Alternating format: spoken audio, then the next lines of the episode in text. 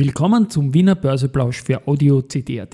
Heute ist Freitag, der 24. Februar 2023 und mein Name ist Christian Drastil. An meiner Haut lasse ich nur Wasser und CD. Heute gratuliere ich unter anderem einem der Hauptdarsteller der letzten Folgen zu 10.000 Tagen an der Börse.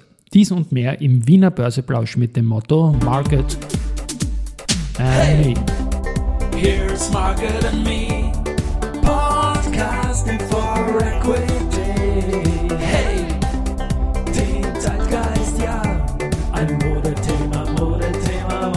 Ja, die Börse als Modethema und die Februarfolgen des Wiener Börseplausch sind präsentiert von Wiener Berger und dem Managed Profit Plus Fonds. Ein Blick auf den Markt jetzt um 13.31 Uhr zeigt den ATX bei 3471,21 Punkten, ein Plus von 0,13% zu gestern. Auf der Gewinnerseite die Do Co. mit plus 4,96%, dann AT&S mit plus 1,79%, Raiffeisenbank International 0,79%. Auf der Verliererseite die Lenzing, die minus 2,12% abgibt, die Föstalpine minus 1,45%, Verzeihung, und die EVN mit minus 0,96%. Der Blick auf die Umsätze, die Föstalpine hat 18,4 Millionen Euro Umsatz. Das ist sehr viel. Zu der Aktie komme ich heute noch mehrfach. OMV hat 11 Millionen und Raiffeisen hat 8 Millionen. Die erste äh, ebenfalls 8 Millionen Mittagsumsatz. Wie gesagt, es ist so, dass die Umsätze in der zweiten Tageshälfte um ein Vielfaches größer sind als in der ersten Tageshälfte und das wird zu einem März-Schwerpunkt werden, in diesem Podcast mir das Ganze anzuschauen. So, und wir bleiben bei dem Titel First Alpine. Und da habe ich ja in dieser Woche introduced, keine Atempause, Geschichte wird gemacht. Es geht voran und wir sagen CD voran, weil es ja um die Börsegeschichte geht und den Jingle gibt es dazu. Keine Atempause, Geschichte wird gemacht. Danke an den Klaus Tellatore von der RBI, dass er das mit mir da eingetrellert hat. Und ja, Börsegeschichte stärker als heute, glaube ich, geht's nicht. Denn die Föstalpine ist am 9.10.1995 an die Börse gegangen. Ja, 9.10.95, was soll das heute? Ja, 10.000 Tage. Ist das exakt heute her, dass die Föstalpine zu umgerechnet 5,18 Euro gekommen ist. Also eine ganz, ganz starke Sache. Das ist die stärkste Aktie heuer. Die Aktie findet man jetzt aktuell bei 34 Euro mit den Dividenden dazu. Ja, da kommt was Fettes raus. Eventuell werde ich dazu in den nächsten Tagen ein Fachheft machen, was die Börsegeschichte der Föstalpine betrifft und sie ist da immer wieder ganz, ganz vorne dabei gewesen und jetzt auch dieser Tage ist es ganz aktuell mit Keine harte Pause, Geschichte die Föstalpine, die ist ja auch im Rennen um einen ATX5-Platz gegen die Andritz. Und da sind jetzt zwei von fünf Tagen vorbei. Und die Föstalpine war an beiden Tagen stärker als die Andritz, aber nicht genug stark. Denn der Durchschnitt dieser beiden Handelstage ist jetzt ein ATX-Gewicht von 7,8% bei der Föstalpine und 7,55% bei der Andritz. Um die Andritz aber aus dem äh, ATX 5 zu verdrängen, muss an den nächsten drei Handelstagen, also heute, Montag und Dienstag, zugleich die letzten drei Handelstage im Februar, ein Vorsprung von 0,5 Prozentpunkten geschafft werden. Und 7,8 auf 7,55 sind einfach nur die Hälfte momentan. Und heute Vormittag ist die Föstalpine da auch unter den Verlierern. Also es wird da relativ knapp werden, obwohl man auf Rang 5 landen wird, da dann zu den fünf größten Unternehmen des Landes ab ähm, Märzverfall gemessen am ATX 5 zu zählen. Der Föstalpine Aufsichtsrat, der Franz Gasselsberger, seines Zeichens auch Vorstand der Oberbank, hat nicht ganz die 10.000 Tage für einen Teil seiner Position oder die ganze, das geht daraus nicht hervor, durchgehalten, denn er hat am 22. Februar 13.345 Föstalpine Aktien zu 34,50 Euro über die Wiener Börse verkauft. Also da geht immerhin um ein Volumen von knapp einer halben Million Euro und am 9.998. Tag der Börsegeschichte verkauft. Keine Und weil mir der Jingle so gut gefällt, habe ich noch zwei äh, Einträge aus der Datenbank. Und zwar RBI am 24.02.2022. Man weiß, der traurige Krieg ist losgegangen vor einem Jahr. Da hat die RBI den zweitschlimmsten Handelstag in der eigenen Börsegeschichte verzeichnet. Das war ein Minus von 23,13 Prozent an einem Tag. Noch schlimmer war nur der 15.10.2008, also Lehman mit minus 24,66 Prozent. Und am 24.02.2009, also heute vor 14 Jahren, hat die AT&S ihr All-Time-Low gehabt mit 2,44 Euro.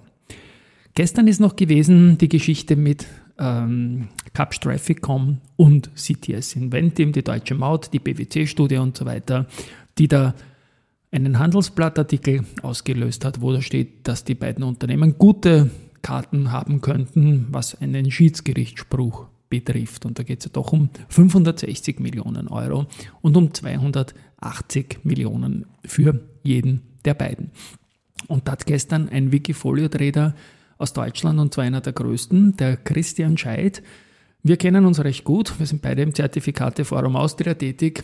Der hat bei Wikifolio ein Volumen von 3,5 Millionen Euro an der Management und sein größtes äh, Wikifolio heißt Special Situations Long Short. Das hat 2,1 Millionen Euro Assets an der Management. Also da wird sich mancher Investmentfonds freuen, sowas zu haben.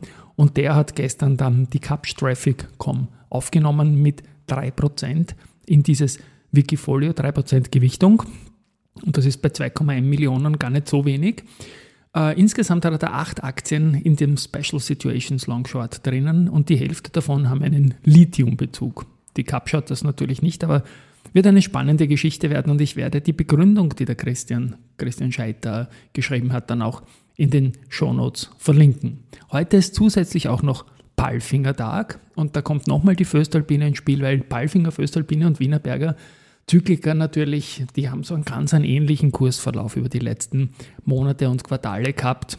Zuerst alle runter unter 20 und jetzt alle so in Richtung 30 wieder. Und es ist eine schöne Geschichte, dass das einfach so funktioniert hat. Und Palfinger hat heute auch Zahlenmaterial geliefert und sieht meines, äh, meines Erachtens nach vor allem vom Volumen, vom Umsatz 2022 äh, erstmals über die 2 Milliarden gekommen. Ich kann mich noch gut erinnern, mit Hannes Reuter gesprochen vor circa ja, 2010 wird das gewesen sein, dass die Milliarde übertroffen worden ist und jetzt sind die 2 Milliarden da. Und wie man so liest, soll bereits im Jahr 2027 die 3 Milliarden Umsatzgrenze erreicht werden.